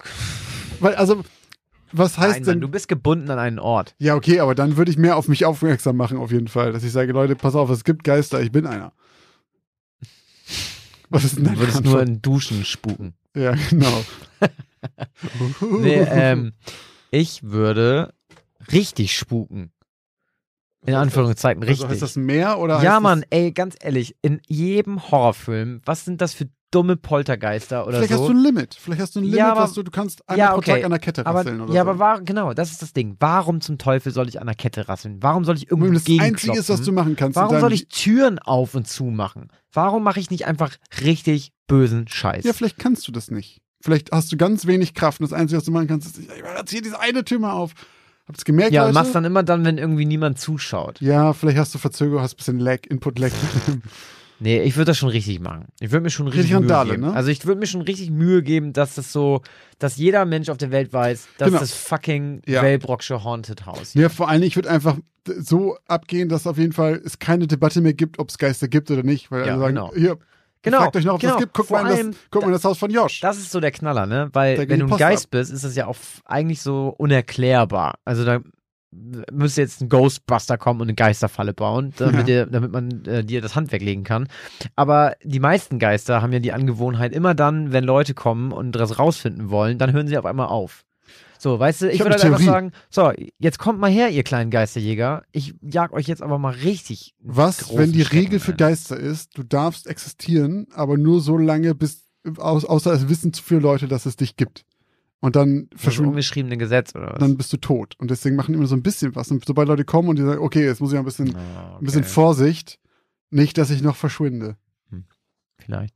Meine zweite Antwort wäre übrigens gewesen, ich hätte, ich würde dafür sorgen, dass äh, ich als Geist meinen Frieden finde. Denn eigentlich ist es ja eigentlich Ja. nicht so geil, ein Geist zu sein. Kommt drauf an, was du für ein Geist bist. Ja, aber dann ist ja eigentlich, findest du Casper dann, war zum Beispiel immer relativ zufrieden.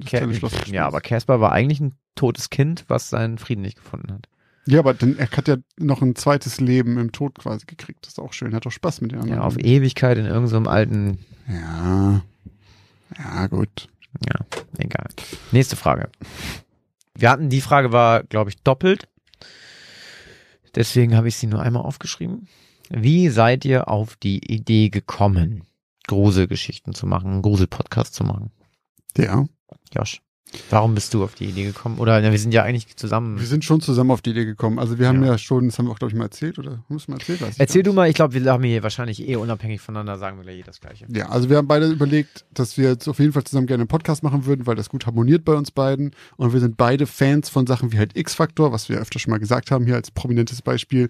Und auch so gruselgrauer Gänsehaut und sowas haben wir als Kinder immer geguckt und wir dachten halt, sowas fehlt auf jeden Fall noch, sowas kann man gut machen. Und er hat da selber einfach große Lust zu. Plus der Name hat dann super gepasst. Geschichten aus dem Altbau, weil wir beim Altbau wohnen. Es hat einfach alles mit einmal so zusammengeklickt. Und ja, wie gesagt, wir haben immer, also habe ich auch nach wie vor das Gefühl, dass das einfach eine gute Mischung ist mit uns, mit uns beiden im Podcast. Und ja. Macht mir sehr viel Spaß mit dir, Josh. Ja, mir auch. ja, nee, ist eins zu eins genau das, was ich auch hätte gesagt.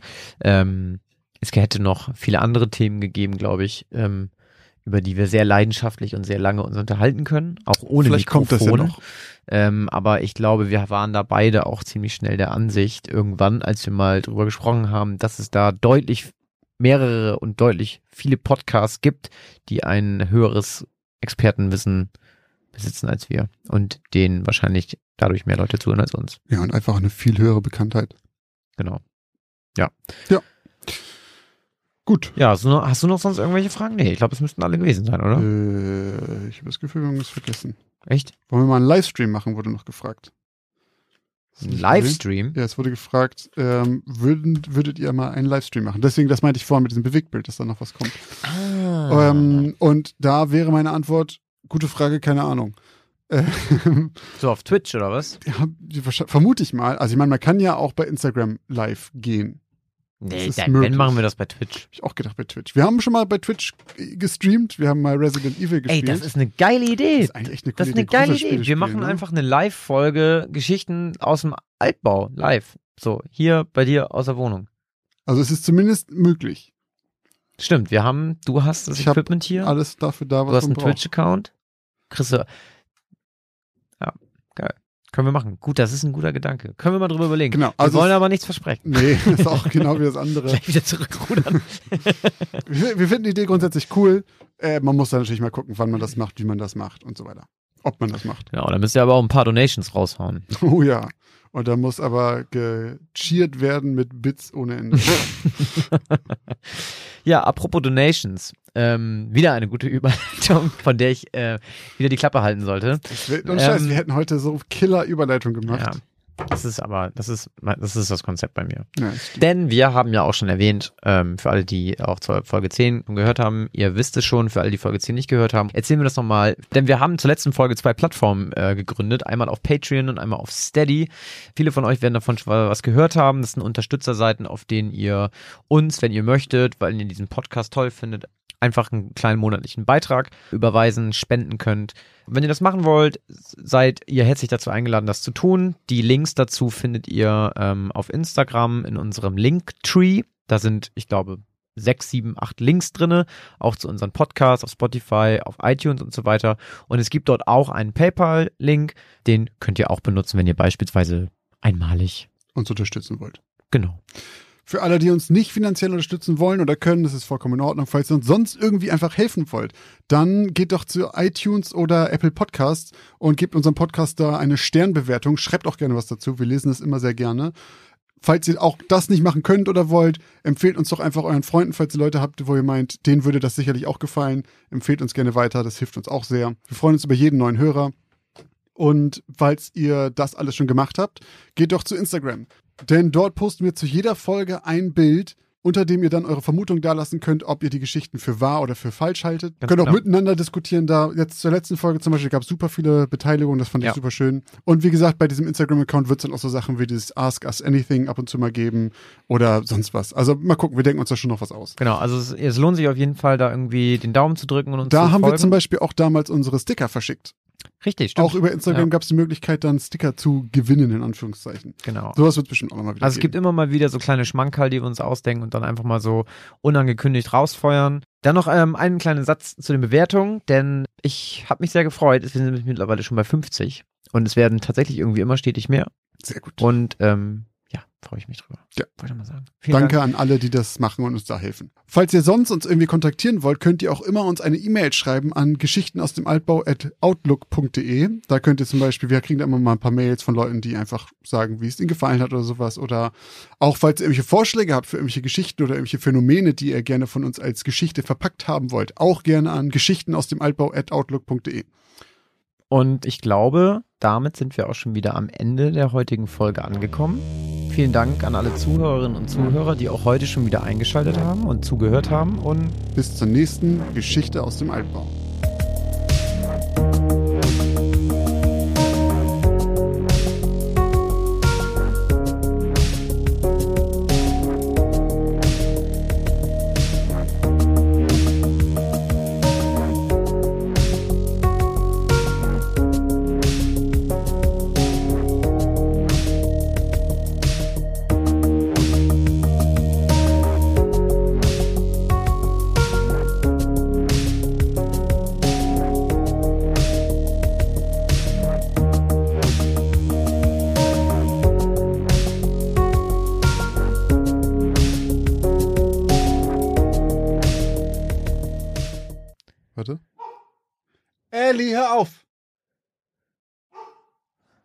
Kommt.